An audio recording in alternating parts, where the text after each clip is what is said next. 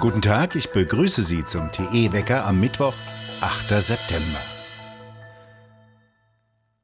Der Absturz der CDU geht weiter. Im Trendbarometer von RTL fallen CDU, CSU im Vergleich zur Vorwoche um zwei Prozentpunkte und liegen nun bei 19 Prozent.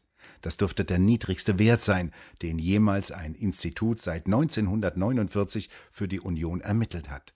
Die SPD kommt auf 25 Prozent, Grüne 17, FDP 13, AfD 11 und die Linke auf 6 Prozent. Liebe Zuhörer, das ist schon eine Sensation, die CDU unter 20 Prozent. Wir dürfen Sie fragen, was glauben Sie, was wird mit der CDU nach der Wahl passieren? Endet sie wie die italienische Demokratia Christiana im Nichts? Schreiben Sie doch uns kurz bitte an kontakt.tichiseinblick.de. Wir veröffentlichen dann Ihre Prognose. Auf den Intensivstationen würden überwiegend ungeimpfte Patienten liegen. Diesen Eindruck vermittelt seit langem die Politik. Und Bundesgesundheitsminister Spahn gab vor kurzem noch bekannt, dass 90 Prozent der Intensivpatienten ungeimpft seien. Doch diese Zahl kam Ihnen merkwürdig vor. Sie haben recherchiert, Herr Türkis. Was kam denn dabei heraus? Zuallererst sind sie merkwürdig, äh, weil sie sich nicht mit den Daten aus anderen Ländern unbedingt decken. Äh, aus England haben wir äh, sehr präzise Daten und auch sehr aktuelle Daten und die zeigen eben, dass bei der Delta-Variante jedenfalls weit über 50 Prozent der Hospitalisierung, aber auch der Corona-Toten auf sogenannte Impfdurchbrüche, das sind eben Geimpfte. Und in Deutschland sollen es eben nur 10 bis 15 Prozent sein. Und das ist schon mal merkwürdig, weil die Impfquote in beiden Ländern gar nicht so unterschiedlich ist. Also in England haben wir äh, 72 Prozent, beziehungsweise in ganz Großbritannien und in Deutschland 65 Prozent. Es ist ja ziemlich schwammig, wie mit den Statistiken umgegangen wird und wer als Covid-Intensivpatient definiert wird und wer als Covid-Toter definiert wird. Also bei den Toten ist es zum Beispiel so, dass sie, wenn jetzt jemand verstirbt und das Gesundheitsamt stellt dann eine Corona-Infektion im April oder sowas fest, die mit diesem Tod nichts zu tun hat, der Patient ist wieder genesen und so weiter, ähm, dann stellt das Gesundheitsamt da teilweise eine Verbindung her und zählt diesen Menschen als, als Corona-Toten. Einfach mit der Begründung, dass wir alle Menschen, die irgendwie Corona-Tote sein könnten, zählen. Und es wird ja auch ganz offen gesagt, also ja, Corona-Tote sind einfach alle, die kurz vor ihrem Tod irgendwann mal an Corona erkrankt sind oder einen positiven Test hatten. So, und das haben jetzt verschiedene Wissenschaftler ausgewertet und die zeigen eben, dass man, wenn man allein nur diesen Faktor einberechnet, ein großer Prozentsatz der Corona-Toten, der gemeldeten Corona-Toten gar nicht wirklich an Corona gestorben sind. Das ist relativ einfach, äh, weil eben einfach diese Diskrepanz zwischen Erkrankungsdatum und Todesdatum so weit auseinandergeht.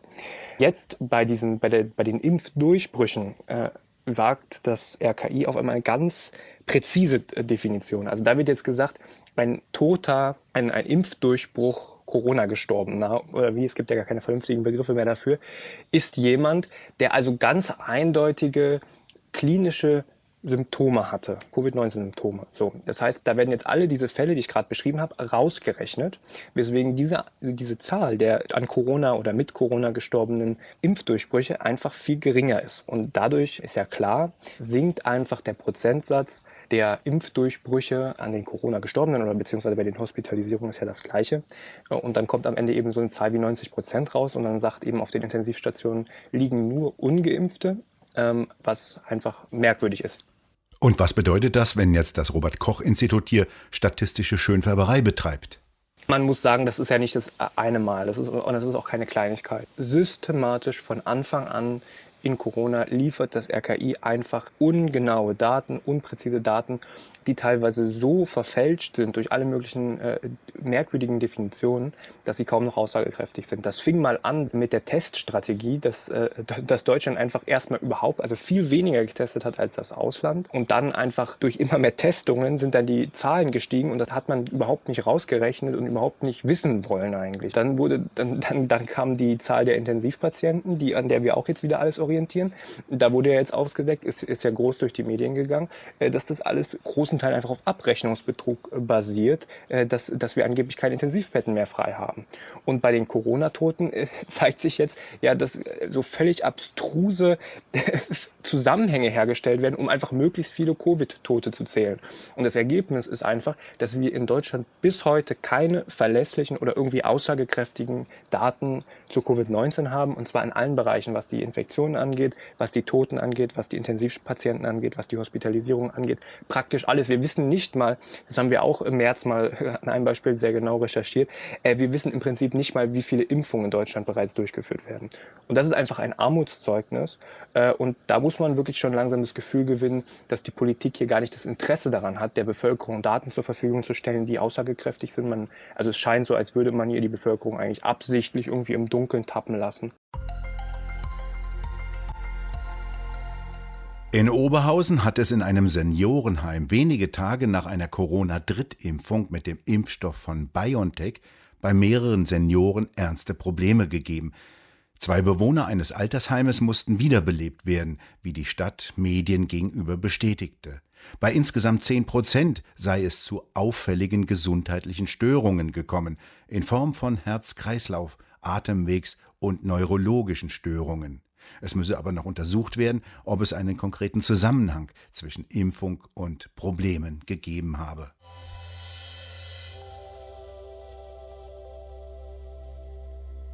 Der Bundestag hat gestern entschieden, dass sich die Corona-Politik an der Zahl von Covid-19-Patienten in Krankenhäusern orientieren soll und nicht mehr an dem 7-Tage-Inzidenzwert.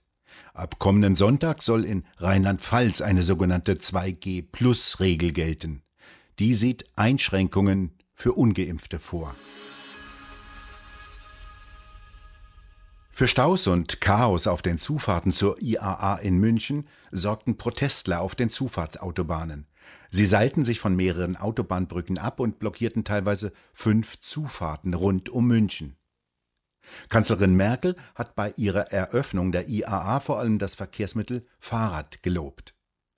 Am Stand von Volkswagen machte sie kurz Halt und fragte nach dem Fortschritt der Elektroautofabrik in Zwickau. Sie sei froh, betonte sie bei ihrer Eröffnungsrede, dass die deutsche Automobilindustrie endlich auf Elektromobilität ausgerichtet sei. Der Vizepräsident von Toyota dagegen betonte erst vor kurzem wieder in einem Interview, es sei noch zu früh, sich auf nur eine Antriebsart zu konzentrieren. Toyota äußert sich seit längerem kritisch gegenüber reinen Elektroautos, produziert selbst Hybridantriebe und setzt vor allem weiterhin auf den Benzin- und Dieselmotor. Die Kunden sollten sich beim Kauf zwischen unterschiedlichen Antriebskonzepten entscheiden, so Toyota. In Kamen wollte ein 18-jähriger Syrer auf offener Straße seine 21-jährige Schwester erstechen, offenbar weil sie mit Männern redete. Zwei Polizisten, die über Notruf alarmiert wurden, konnten in letzter Sekunde die Frau retten. Das nächste Mal werde er seine Schwester töten, soll er vor dem Haftrichter verkündet haben. Heute beginnt in Paris der Prozess gegen die Täter des Anschlages auf den Konzertsaal Bataclan. Im November 2015 überfielen schwer bewaffnete islamistische Terroristen ein Rockkonzert und schossen in die Menge und warfen Handgranaten. Gleichzeitig attackierten weitere islamistische Terrorgruppen Cafés und Restaurants in der Umgebung.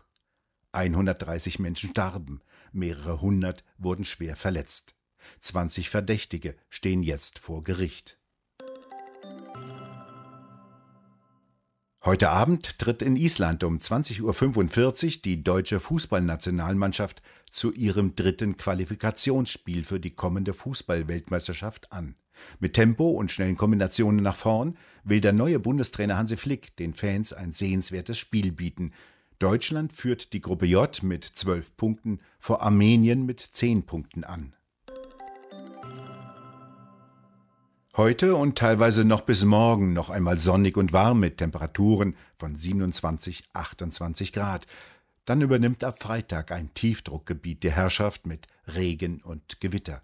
Am Wochenende kühlt es dann ab auf 20, 22 Grad. Wir bedanken uns bei Ihnen fürs Zuhören. Schön wäre es, wenn Sie uns weiterempfehlen würden. Und wir hören uns morgen wieder, wenn Sie mögen.